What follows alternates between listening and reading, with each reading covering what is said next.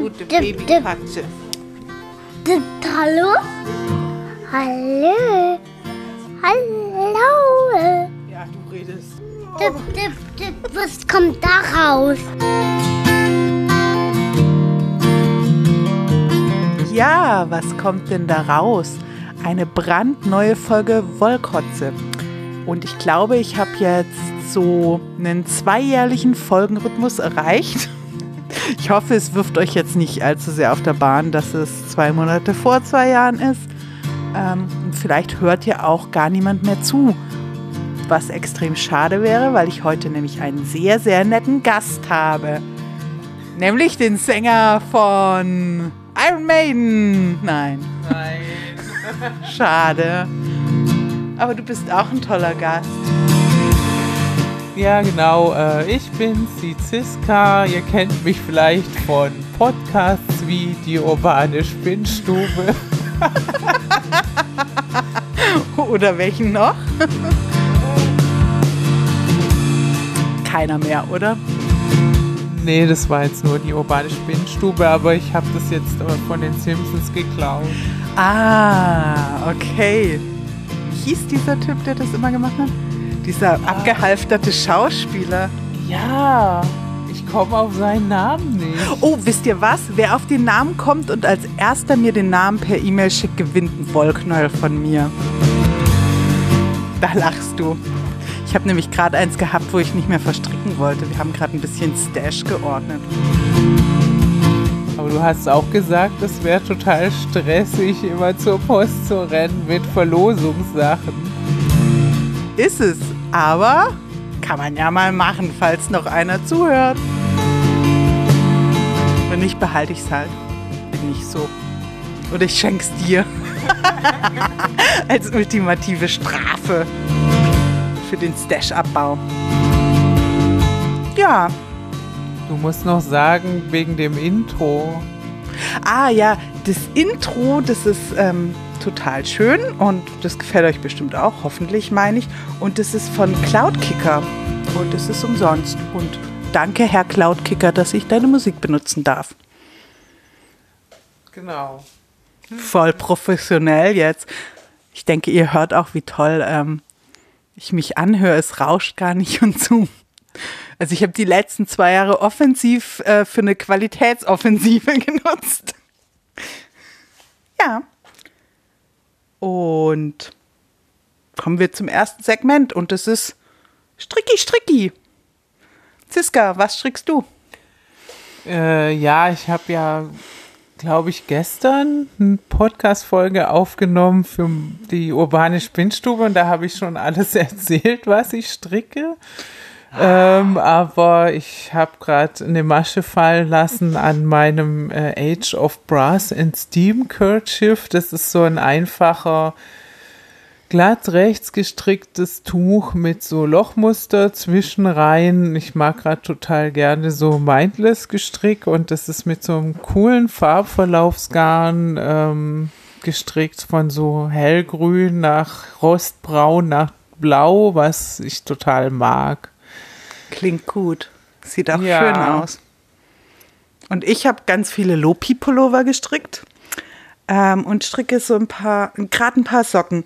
Und zwar sind es die Kia Socks von Dawn Landix. Ähm, und die Geschichte zu den Socken ist eigentlich eine ziemlich ja, traurige, kontroverse. Hm, Weiß ich nicht, was man dazu so sagen. Ja, weiß ich nicht, was man dazu noch sagen muss. Es ist eine ja, beschissene Geschichte, was soll's? Beschissene Geschichte, ähm, die mich sehr erinnert hat an das, was ähm, vor ein paar Jahren bei uns ähm, beim Podcasting auf Deutsch los war. Ähm, und ihr habt es bestimmt schon in dem einen oder anderen Podcast gehört, ähm, dass es bei Instagram diesen Riesenskandal gab, ähm, wo es in Summe darum ging, dass äh, Leute Angst hatten, nicht genug vom Kuchen zu kriegen, der verteilt wird. Oder was würdest du dazu sagen? Ähm, du meinst jetzt die äh, Diskussion über Rassismus und äh, weiße Dominanz in der Strickszene, oder? Genau das meine ich. Und wenn du das sagst, klingt das so professionell. Ja, ich habe ja auch schon äh, jetzt in zwei Episoden ein bisschen drüber geredet. Ich hatte auch ähm, versucht, die Diskussion mitzuverfolgen, was mir aber leider nicht so gut gelungen ist. Aber du hast, glaube ich, mehr, mehr davon mitgekriegt als ich, oder? Also ich habe, bilde ich mir ein, ziemlich viel mitgekriegt, aber nicht alles, ähm, weil das Medium Instagram, wo die Diskussion geführt wurde, einfach super ähm, unübersichtlich ist.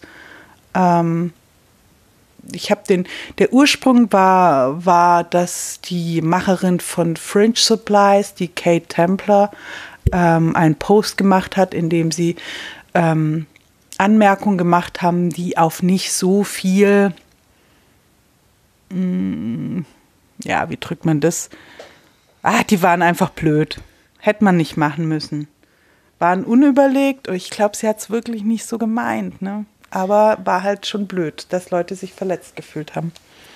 Ja, ich glaube auch, dass sie es nicht so gemeint hat, aber es war halt so eine ganz große, ich würde sagen, Naivität und Unbedarftheit, mit der sie Sachen rausgehauen hat, äh, mit der unsere Gesellschaft halt gelernt hat, People of Color zu belegen, würde ich sagen. Also so, es ging um ihre Reise nach Indien und ähm, sie hat halt das Land Indien als so ein super exotisches, super fernes Land äh, ja so imaginiert und hat halt dabei so ganz viel so westliche Klischeebilder reproduziert, wo man dann sagen würde, ja klar hat sie persönlich das vielleicht nicht böse gemeint, sie hat es wahrscheinlich auch nicht durchdacht und äh, wie das halt oft so ist, wenn wir Weißbrote das nicht durchdenken und nicht böse meinen, dann kommt aus unserem Mund das raus, was wir seit frühester Kindheit halt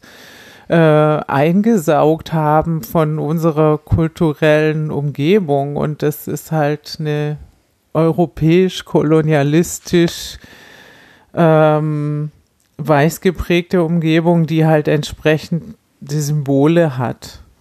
Und das ist halt deutlich zum Ausdruck gekommen in dem Blogartikel. Und äh, dann haben sich ähm, ja POC-Strickende und äh, POC heißt People of Color, das ist so ein ähm, selbstgewählter Begriff vor allem. Und äh, der meint halt nicht weiße Menschen, die Rassismuserfahrung machen.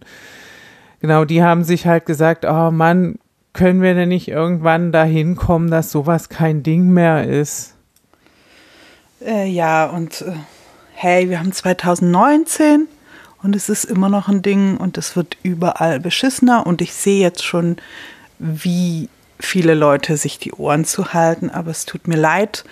Ähm, wir reden da jetzt mal ein bisschen drüber, weil Überraschung, Dinge gehen nicht weg, wenn man nicht drüber redet und so tut, als wäre alles in Ordnung. Ähm, aber ich, also ich würde die Diskussion nicht mehr ganz neu aufrollen, weil eigentlich müssten ja alle wissen, um was es geht. Ist ja auch nicht das erste Mal. Ja, also die äh, Strickszene, die ist schon ganz schön, ganz schön weiß, oder? Ja, wer ist denn da nicht weiß? Können wir ja mal gucken, wer bei den Pattern-Besten-Listen von Revelry immer ganz oben ist. Also ich sehe da wenig äh, Minderheiten repräsentiert, wenn wir sie Minderheiten nennen wollen. Äh, oh, das könnten wir direkt mal machen, oder? Jetzt muss ich auf.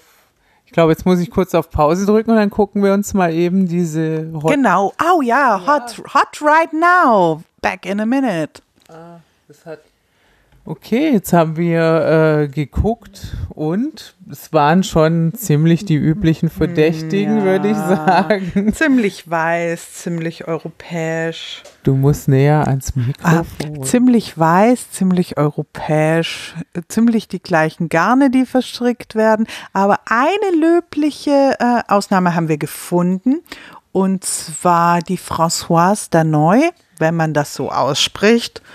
Und die ist in Revelry als Aroanitz und das ist eine queere Person, die ganz interessante Wurzeln hat. Ähm, die ist nämlich Franco Maori, amerikanisch-australische äh, Strickwarendesignerin und lebt in Japan. Also das Ja. ist eine löbliche Ausnahme, aber sonst war es schon eher Weißbrotlastig. Ja, also ich habe, muss sagen, ich kenne ja kaum so die Stars. Also ich bin ja immer so eine, die gar nicht weiß, was gerade im Trend ist und ähm, deswegen habe ich auch ganz viele Namen von den Leuten nicht gekannt, die jetzt gerade in der Hot Right Now Liste waren und so. Aber ich finde äh, natürlich, jetzt habe ich wieder jemand Neues kennengelernt. Aber Steven West haben wir gesehen, gleich zweimal. Ja, und ähm, Hey, aber der ist auch eine Minderheit. ja, Okay. Zwei löbliche Ausnahmen, aber ich finde, Steven West giltet nicht, weil der ist schon so ein Tokenschwuler, oder? Mein schwuler Strickdesigner-Freund Steven West. Ja, ich muss auch sagen, dass ähm, so, ja, er, er ist insofern schon Tokenschwuler, als dass halt alle sagen, ja, unser, unser toller Steven, den haben wir alle lieb, aber das hält halt die Leute nicht unbedingt davon ab, ähm, in Facebook-Gruppen sich schwulenfeindlich über ihn zu äußern, wenn Ach, er, ja, wenn er dann äh, mal ein Muster rausbringt, was den Leuten dann zu verrückt ist, dann, ähm, ja, dann wird schon so, sagen wir mal, also ich hab's halt mal, ich bin mal aus einer Gruppe rausgegangen, wo es dann darum ging, ja, jetzt ist er aber endgültig übergeschnappt und er ist ja so abgedreht und so, ähm, also es wurde halt so darüber geredet, wie über diesen, über so einen, ja, exaltierten Klischee-Schwulen, der halt jetzt einfach endgültig den Anschluss verloren hat zur Normalität und das fand ich dann schon ein bisschen hart. Also so Leute, die halt sagen, ah ja, es ist ja so toll, solange er ähm, noch, noch Sachen macht, die uns gefallen, aber hier, da hat er ja dann, also das, das ist jetzt zu hart, so ein bisschen Zu schwul. zu schwul und äh, ja, Also mir ist es ja gar nicht schwul genug. kann etwas äh, Schwul genug sein? überhaupt schwul genug sein? Lass mich überlegen. Nein, aber es kann, es kann zu normal sein. Also für mich ist normal ja eher so ein äh, Setting am Wäschetrockner, wobei mein Wäschetrockner nichts normal macht. Ich habe gar keine Wäschetrockner. Oh nein! Jetzt habe ich es voll übersteuert. Schneid's raus, schneid's raus. Ja, ich schneid's nachher raus. Okay. Naja, aber ähm, Spaß beiseite. Ähm, ich denke schon, dass es sich auf jeden Fall lohnt, bei, äh, in, beim Stricken halt nicht nur die Sachen sich reinspülen zu lassen in die Timeline auf Instagram oder sonst wo, die halt in sind. Obwohl halt jetzt so die sozialen Medien, wie wir sie kennen, das halt schon stark äh, begünstigen, dass es so ist, sondern dass man halt Leute, die eben nicht so äh, das Privileg haben, zu der Gruppe von Menschen zu gehören, denen eh alle zuhören, sage ich mal, und die es halt schwerer haben, sozusagen Aufmerksamkeit zu kriegen, dass man die halt öfter mal aktiv suchen muss und dass das aber super lohnenswert ist, meiner Meinung nach. Also, dass wir halt äh, nicht sagen, so, äh, ich sehe keine Hautfarben, ich nehme einfach nur, was mir gefällt und dabei halt außer Acht lassen, dass eine gewisse Vorauswahl schon getroffen ist, wenn wir einfach nur passiv das äh, wahrnehmen, was uns so reingespült wird, sondern wir müssten halt äh, selber auch aktiv werden und halt mal nach den Menschen suchen, die wir nicht so oft sehen in unseren Timelines und in den besten Listen. Ja, und wenn wir solche Menschen finden, dann äh, unterstützen wir nicht nur Menschen, die vielleicht nicht so eine große Fanbase haben wie andere, ähm, sondern wir machen auch vielleicht was, was nicht alle machen, weil gerade wenn so Muster total in sind, dann passiert es ja schnell mal, dass ein paar hundert Leute die stricken. Und ich finde, beim Stricken geht es ja auch immer darum, was Individuelles zu machen und was zu haben, was vielleicht nicht jeder trägt. Ja, das, da sprichst du mir total aus dem Herzen, weil ich einfach so ein großes Herz für sogenannte underappreciated Patterns habe, so. Und, aber wenn sie jetzt super appreciated wären, dann würde ich es ihnen auch sehr gönnen, muss ich sagen. ja, ähm, wie kommen wir jetzt genau? Äh, vielleicht sollten wir nochmal zu dieser Rassismusdiskussion und ihrem Verlauf zurückkehren. Ähm, und äh, wir hatten uns nämlich vorher kurz unterhalten und ähm, es ging da in der Diskussion halt, gab es halt auch Stimmen so von wegen, ähm, wo eine weiße, ich weiß nicht, was sie ist, Färberin. Also die, es geht um Knits, das ist eine Indie-Dyerin aus den USA, ja. Ja, und die hat halt äh, so ein Video gemacht, wo sie zu, halt äh, darüber gesprochen hat, äh, dass sie als Gewerbetreibende jetzt Angst hat, äh, sich noch zu äußern, weil sie dann ja jederzeit äh, des Rassismus bezichtigt werden könnte und dann sei ihr Geschäft ruiniert, als ob es halt darum ginge, Leuten das Geschäft zu ruinieren. Aber was uns halt aufgefallen ist, ist, dass sie halt immer davon spricht, dass so viele ihr Gemälde und Nachrichten geschrieben hätten, die ihrer Meinung sind. Ja, und das ist ja auch was, was wir von dieser vergangenen Diskussion auf Podcasting von Deutsch kennen, dass es scheinbar so eine, ich nenne es jetzt mal eine große graue Masse an Menschen gibt, die nicht sagen, wenn, wenn sie von Ungerechtigkeit erfahren oder wenn es einfach um Themen geht, die polarisieren und dann als schweigende Masse massenhaft äh, E-Mails an Leute äh, von bestimmten Seiten schreiben. Meiner Erfahrung nach sind es immer so eher die tendenziell rechten Seiten, die so viel Zuspruch aus anonymen Kreisen kriegen. Hm, kann aber auch nur meine persönliche Meinung sein. Also ich muss ehrlich dir sagen, dass ich das eher verdächtig finde, wenn Leute immer von ominösen E-Mails und Nachrichten sprechen, die sie angeblich erhalten, weil das kann ja auch einfach nur ein rhetorischer Schachzug sein, mit der man sich zur Stimme der Mehrheit äh, aufschwingt und ist es gar nicht. Also wer erklärt, wer sagt mir denn, dass es diese E-Mails wirklich gegeben hat, die die Leute immer bekommen haben wollen? Hm, ja, gar keiner. Und auch so Andeutungen wie große, berühmte Leute haben mir geschrieben und die denken übrigens genau das Gleiche, was ich denke. Ähm, ja, sind eigentlich Bullshit, aber niemand weiter sagen. Also ich habe auch, also mich erinnert es tatsächlich an diesen ähm, Typen, der diesen SPD-Fritzen, der diese ganz, ganz große, der diese ganz große Rassismus ähm, Nummer in Deutschland angestoßen hat, hier der Sarrazin, der sich ja auch immer mit seinen Büchern so zur Stimme der unterdrückten Mehrheit aufschwingt, so und, und mit dieser Nummer, dass Leute sich zum mutigen Sprachrohr der angeblich Sprachlosen aufschwingen, da äh, tun die sich so ein in so einen eigenen Ruhm irgendwie erschaffen, den sie gar nicht haben, weil weder ist diese Mehrheit sprachlos, noch ist Sarrazin besonders mutig, dass er das sagt, was an jedem Stammtisch sowieso dahergepoltert wird.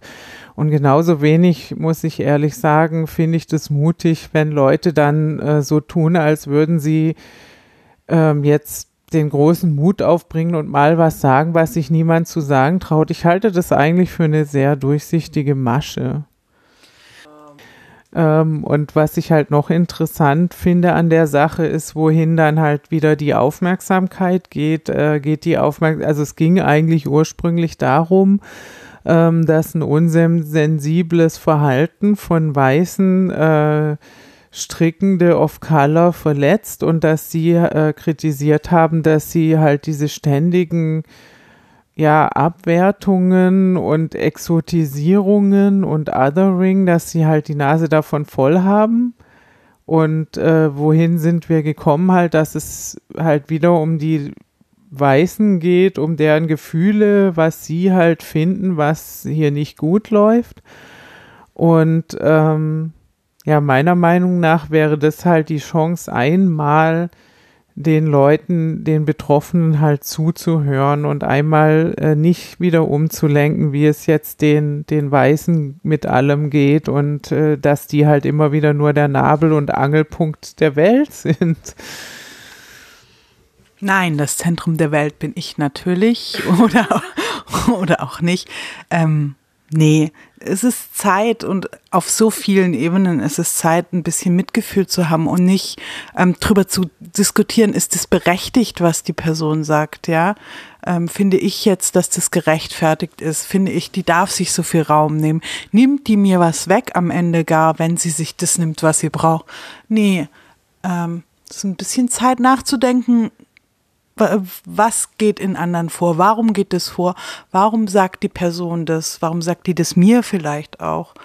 Ähm, und es wäre ziemlich cool, wenn wir weg von der Diskussion, äh, wer hat zuerst mit der Schippe geschlagen im Sandkasten, kommen zu, ähm, ich sehe dich, ich höre dich. Ähm, Gibt es irgendwas, was ich tun kann, dass es dir besser geht?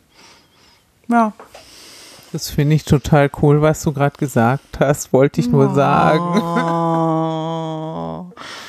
ja, ähm, ich muss ja auch sagen, als wir diese Podcast-Episode vorgeplant haben und die Notizen ge, ähm, gemacht haben, da haben wir darüber geredet, ja, wer, da haben wir über Kate Templer geredet und äh, da hat, dazu hat Sarah ein dunkles Geheimnis, was sie euch jetzt offenbaren muss.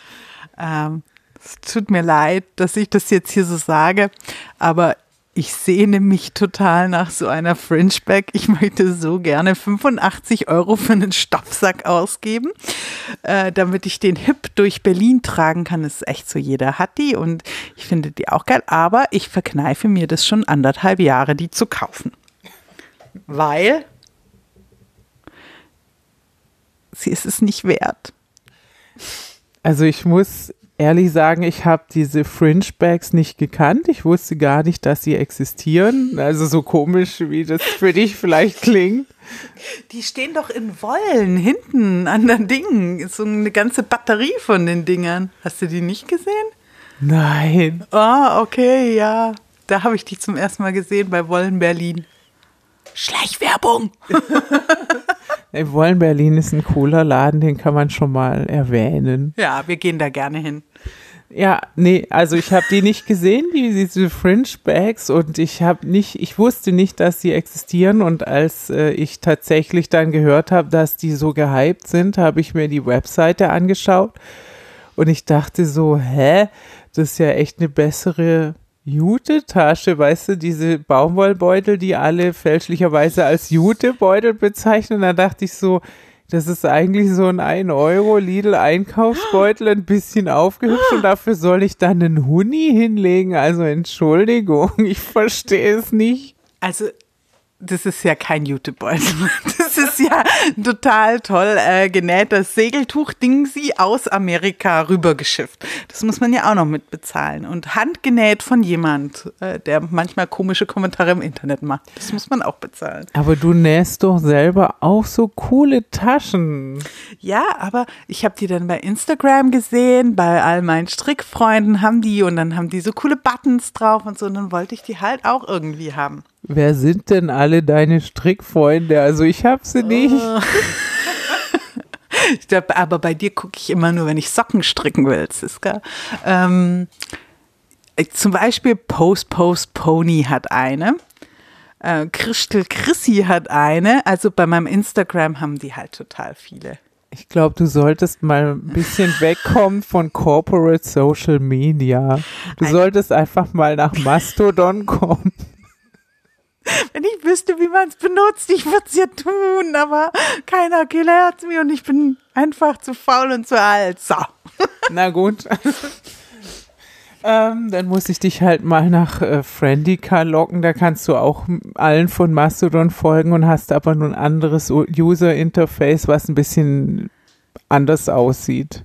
User Interface. Ja. Die Katze zerstört Ähm, die Wohnung. Aber wenn wir jetzt. Ja, die Katze zerstört echt die Wohnung. Aber ähm, ja, wenn man jetzt sagt, also für mich sind diese Fringe-Bags tatsächlich äh, einfach teure Jutebeutel, weil ich sie halt wirklich sehr unvoreingenommen einfach nur von Bildern aus dem Internet äh, kenne und weiß auch nicht, dass die alle so craven. Und ähm, da, da sind wir dann auch drauf gekommen, dass unser Hobby auch schon ganz schön hip und teuer geworden ist an Stellen. Also so gerade diese Szene-Sachen, die man, die man in Anführungszeichen so haben muss, in Anführungszeichen, das, das kostet ganz schön Geld, oder? Ähm, das kostet ganz schön Geld, aber für mich war das tatsächlich so ein Prozess. Also ich habe angefangen, so ernsthaft zu stricken. Da war ich gerade in Elternzeit mit meinem ersten Kind und ich hätte im Leben kein Geld gehabt, ähm, mir einen Pullover aus Wollmeise oder ähnlichem zu stricken. Das wäre einfach nicht drin gewesen. Und dann habe ich halt ganz schön viel von Aldi gehabt und der Schachenmeier Werksverkauf war früher da noch in meiner Nähe. Da bin ich dahin und habe gekauft und habe mir daraus Sachen gemacht.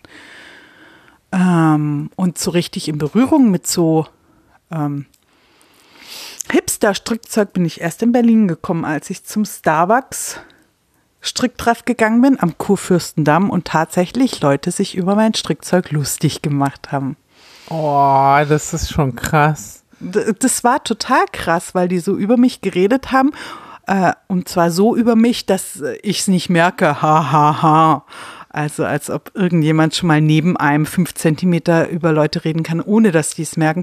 Nee, aber einfach so gehässig. Die, guck mal, die strickt mit Effektgarn.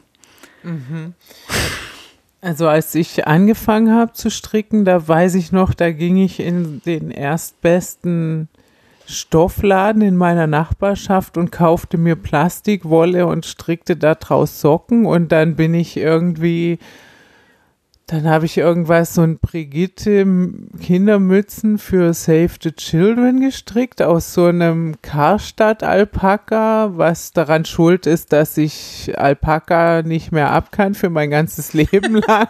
Das muss ja schlimme Wolle gewesen sein. Ja, die war sehr stichelig und ähm, ich habe halt keine Ahnung gehabt und irgendwann hat mich jemand gesagt, jetzt musst du dich doch mal auf Ravelry registrieren und da habe ich dann eine alte Bekannte von früher, die inzwischen auch in der Strickszene ist und habe mir ihre Projekte angeguckt und was sie alles hat und was sie alle und ich dachte, das muss ja das ist ja Tausende von Euro, die da dafür draufgegangen sind. Ich konnte mir das damals gar nicht vorstellen und ich muss halt zugeben, dass ich jetzt selber genau in derselben Lage bin. Ich habe Tausende von Euro für dieses Hobby ausgegeben und äh, da muss man sich erstmal, da muss man irgendwie reinwachsen. Naja, ich weiß nicht, ob es reinwachsen ist oder ob es nicht so eine sukzessive Desensibilisierung ist äh, gegen Preise. Ähm, weil es ist ja schon so, also ich muss sagen, ich habe am Anfang habe ich gestrickt, dann habe ich die Sachen so eine Saison angehabt und dann habe ich die in Altkleidersammlung getan. Ähm, Du bist echt hardcore, oder? ich stricke einfach zu schnell. Bei mir kommt, äh, kommt genug nach. Also das hatte ich nie nötig, irgendwie auf mein Zeug aufzupassen. Und wirklich das zu sehen, dass das ein Produkt ist, das ich ein paar Jahre haben möchte, hat, äh, hat auch meine Einstellung zu Preisen von Dingen äh, geändert. Weil wenn ich mir so einen freshen Lopi-Pullover stricke und ich lege 60 Euro für die Wolle hin und weiß aber, der wird mir 25 Jahre halten, wenn Baruch Hashem keine Motten reinkommen. Ähm, ja. Also das hat für mich was verändert, so dieses Erkennen, dass ich Werte schaffe.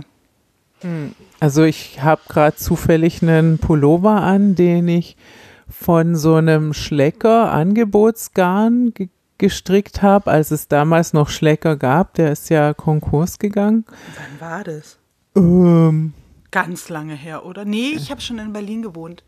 So 2010 oder was? aber war da nicht noch Schröder Kanzler, weil es hieß, wieso rettet Schröder nicht Schlecker? Ja! Bis wann war Schröder Kanzler?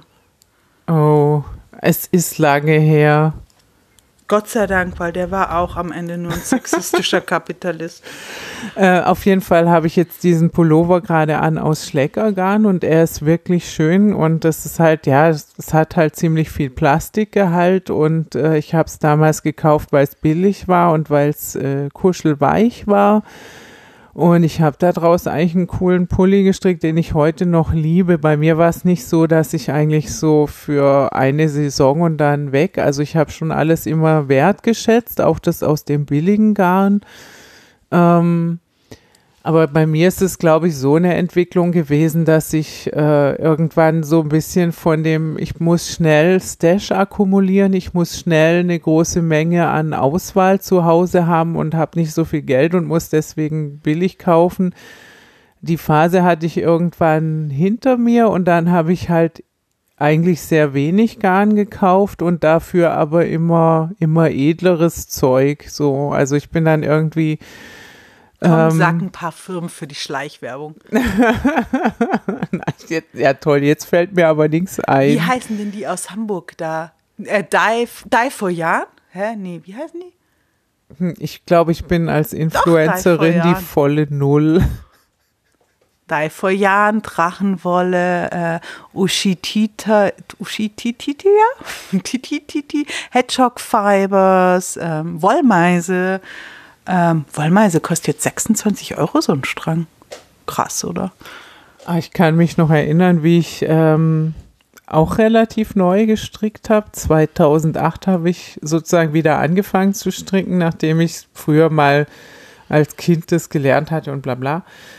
Aber ich habe halt noch nicht lang gestrickt und dann bin ich in so einen Berliner Schicki-Wollladen gegangen und äh, dort habe ich dieses Handmaiden-Jahren gesehen und das hat, also das hat echt 20 Euro pro Strang gekostet und ich bin so super geschockt wieder rausgegangen und die äh, Geschäftsinhaberin konnte gar nicht verstehen, was mit mir ist. Ja, so ähnlich ging es mir bei Drachenwolle, als ich da zum ersten Mal hatte. Und es war wirklich, es war so schlimm. Ich habe mir dann so Drachenwolle gekauft für ein Klapotis, zwei Stränge und äh, mein erstes handgefärbtes Garn in meinem subjektiven Empfinden super teuer. Und ich stricke also diesen Klapotis und ähm, ich mache ihn in ein Entspannungsbad und was passiert? Die ganze Farbe kommt raus und das Ding war nachher nur noch orange-braun Einheitskackfarbe. Oh, Es war so scheiße. Und dann habe ich die Frau kontaktiert und dann hat die gemeint, Sie sind nur zu doof, um es zu waschen. Haben Sie es in der Waschmaschine? Bei wie viel Grad? Also hat echt. Und dann sollte ich ihr den äh, Schal als, ähm, wollte sie im Labor untersuchen lassen, ähm, um zu sehen, an was es lag. Und ja, ich habe ihn nie wieder zurückbekommen. Oh, jetzt lästern wir auch noch voll. Auf jeden Fall, was ich sagen wollte, seit ich selber färbe, weiß ich, dass das erste Signal war, was eigentlich ein Warnsignal ist, dass ähm, das Zeug so nach Essig gerochen hat. Die hatte das einfach noch nicht fixiert. Das war nicht fixiert und nicht ausgespült. Und in dem Moment, wo ich es in, ins Entspannungsbad gemacht habe, ist die ganze Farbe wieder ab. Naja, shit Das- happens. Das wäre eigentlich so ein bisschen dieses Thema Citric Acid Soak von den Knitmore Girls. Ja. Liebe Knitmore Girls, es ist so, so gut. Ich glaube zwar, dass Gigi nie meinen Podcast hören wird, aber vielleicht, wenn du drin bist. vielleicht. Ähm, ja, also immer, wenn ihr Wolle strickt, vor allem wenn ihr mehrere Farben handgefärbte strickt mit hellen und dunklen Farben, ähm, Maschenprobe stricken, probieren, ob es äh, genug äh, fixiert ist und wenn nicht, nachfixieren mit ähm, Zitronensäure. Gibt's äh, als Entkalker im Hausladen, kostet nicht viel Geld, kann man mal schnell so machen. Willst du was dazu sagen? Ich glaube, ich muss äh, zugunsten von Drachenwolle sagen, dass ich eine geschenkt gekriegt habe und daraus was gestrickt habe und sie scheint inzwischen das zu checken mit dem Fixieren. Ja, aber weißt du, ich habe noch zwei Stränge da liegen und es hat mich echt so gebrannt, dieses Thema. Ich, ich traue mich nicht ran an die. Die liegen hier so rum. Dann musst du hier halt diesen Citric Acid Soak damit machen. Ja, mache ich mal. Oder ich verschicke sie in meinem nächsten Fiber-Share-Paket und äh, werde das Problem so los. Nee, ja, vor allem hat mich, wie sie darauf reagiert hat, hat es mir eigentlich versaut für immer und ewig. Aber das war mein Einstieg in die, in die Welt der handgefärbten teuren Garne eigentlich. Ja, also wobei ich heute sagen muss, also handgefärbt ist ja nicht, wenn man sagt, dass es Handarbeit ist, ist es wieder verhältnismäßig gesehen nicht so teuer. Ähm, ich finde auch inzwischen, also ich habe mir halt ein bisschen diese äh, Liebe für günstiges Garn und für günstiges Stricken trotzdem erhalten. Und für mich ist es auch nicht selbstverständlich, sich das leisten zu können. Aber wenn ich es mir leisten kann, weil ich zum Beispiel viel Stash habe und mir halt im Jahr nur entweder gar keine, kein Garn kaufe oder nur zwei Stränge, dann kann ich halt auch äh, zu kleinen Handfärbemenschen gehen und das finde ich auch super, die dann zu unterstützen. Und da zahle ich dann halt auch gerne mehr. Aber was ich halt wichtig finde, ist, dass Leute, die ähm, in einem anderen Stadium ihres Strickhobbys sind und die halt mit Billiggarn stricken, dass, dass die halt nicht, äh, dass über die halt nicht die Nase gerümpft wird. Naja, es geht ja nicht nur um Billiggarn. Dann gibt es Stricknadeln, wo du wirklich irre Summen ausgeben kannst. Also wenn du mal guckst, wie viel zum Beispiel diese Signature Needles kosten, wo du dann ein Nadelspiel für 60 Euro hast, du kannst ja irrsinnige Summen investieren. Und ich denke, das ist, das ist auch cool, ja. Also jetzt, wo ich arbeite und ein sicheres Einkommen habe, leiste ich mir auch mal was, was ich, ähm, was ich mir früher nicht geleistet hätte oder nicht hätte leisten können oder nicht hätte wollen, weil andere Prioritäten da waren. Also ich finde so Chiagu-Nadeln für einen Zehner die Packung ist schon hm, heftig, aber für mich lohnt sich's lohnt sich subjektiv. Ähm, die Sache ist, es ist schön, wer sich was gönnen kann. Ähm, das ist schön, wer sich ähm, auch bereit ist, sich selber was zu gönnen, aber es ist nicht so schön, wenn man, wenn man andere Leute für die Entscheidungen, die sie machen, ähm, verurteilt. Und für mich war das so damals in diesem Starbucks, also ich habe mich echt geschämt. Und es hat ganz, ganz lange gedauert, bis ich in Berlin wieder zu einem Stricktreff gegangen bin. Ähm, weil ich dachte, hey, ich stricke eh nur mit Aldi Garn und billig Alunadeln. Also da kann ich dann eine Lanze brechen für den queer-feministischen Stricktreff oh, ja. im Café Morgenrot, weil da äh, stricken die Menschen mit allem möglichen Garn und äh, da ist alles wirklich äh, akzeptiert und da habe ich noch nie jemanden die Nase rümpfen sehen. Nee, das stimmt. Und es sind immer sehr, sehr, sehr, sehr nette Menschen da. Zum Beispiel auch die Ziska und ich. und andere noch nettere als wir. Ja. Äh, sind wir eigentlich schon am Ende angelangt, so ein bisschen, oder? So ein bisschen. Ich würde sagen, also eine Sache sage ich jetzt doch noch zu diesem denn sie Desensibilisierung äh, gegenüber von Strickpreisen. Das macht mich ein bisschen wahnsinnig, wenn alle immer davon sprechen, dass sie süchtig sind nach ähm, Garn kaufen oder süchtig nach XY. Ähm, süchtig nach Schokolade macht mich auch schon irre.